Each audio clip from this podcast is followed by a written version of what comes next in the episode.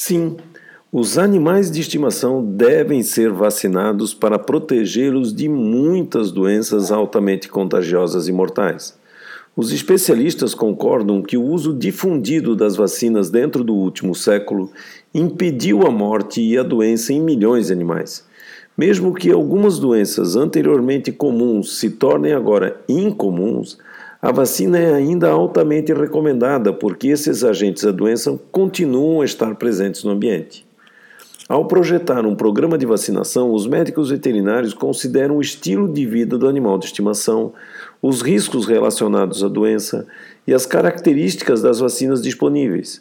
O esquema básico de vacinação recomendado para a maioria dos animais inclui para felinos a vacina da raiva, panleucopenia, rinotraqueite viral, cálice vírus e para os cães, raiva, sinomose, parvovirose, leptospirose, coronavírus e para a influenza, além da hepatite canina.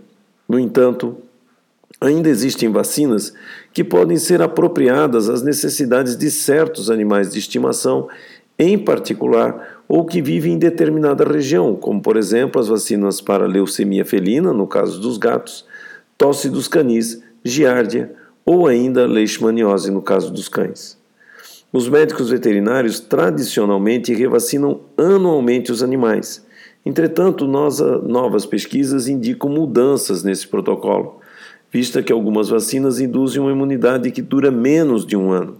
Em outros casos, pode haver vacinas que podem induzir a imunidade superior a um ano. A Associação Americana de Médicos Veterinários recomenda que os médicos veterinários individualizem os programas de vacinação às necessidades de seus pacientes. Assim, para uma mesma espécie animal, poderá haver diferentes esquemas de vacinação de acordo com a experiência do veterinário, qualidade de vida, qualidade da vacina, estilo de vida do animal e mesmo a região em que ele vive. Alguns animais de estimação são caseiros e têm poucas chances à exposição à doença infecciosa, já outros são muito expostos a outros animais de estimação ou ainda animais selvagens e à doença infecciosa, em virtude de suas atividades, frequência em pet shops, hospedagem, adestramento, exposições, entre outras. Ainda há outros animais de estimação que vivem em áreas geográficas que a colocam em risco maior de contrair algumas doenças infecciosas, como por exemplo a leishmaniose nas regiões acima do sul do Brasil, ela ocorre com grande frequência. Vimos surtos, por exemplo, agora, ocorrendo tanto no Paraná quanto no Rio Grande do Sul e em Santa Catarina, ocorrendo em Florianópolis e que a gente vem acompanhando uma presença da leishmaniose em toda a região litoral.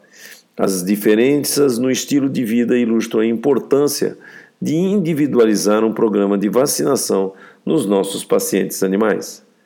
Amanhã Estou de volta a partir das 13 horas. Tchau, gente, e até amanhã.